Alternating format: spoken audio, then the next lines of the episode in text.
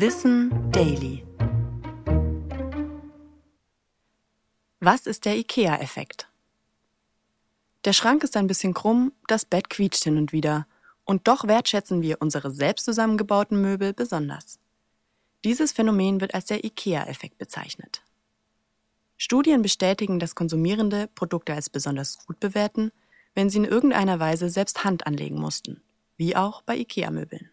ProbandInnen waren oft zufriedener mit dem Ergebnis als mit vergleichbaren Fertigprodukten. Ähnliche Effekte gibt es wohl auch bei Tieren. Stare und Ratten bedienten sich in Versuchen lieber an Futterquellen, für die sie sich etwas bemühen mussten. Der IKEA-Effekt kann sogar auch dazu führen, dass die eigene Leistungsfähigkeit gesteigert und das Selbstvertrauen gestärkt wird. Denn egal wie unkompliziert die Aufgabe auch ist, wer schon etwas Kleines geschafft hat, traut sich im Folgenden mehr und ist damit auch erfolgreicher.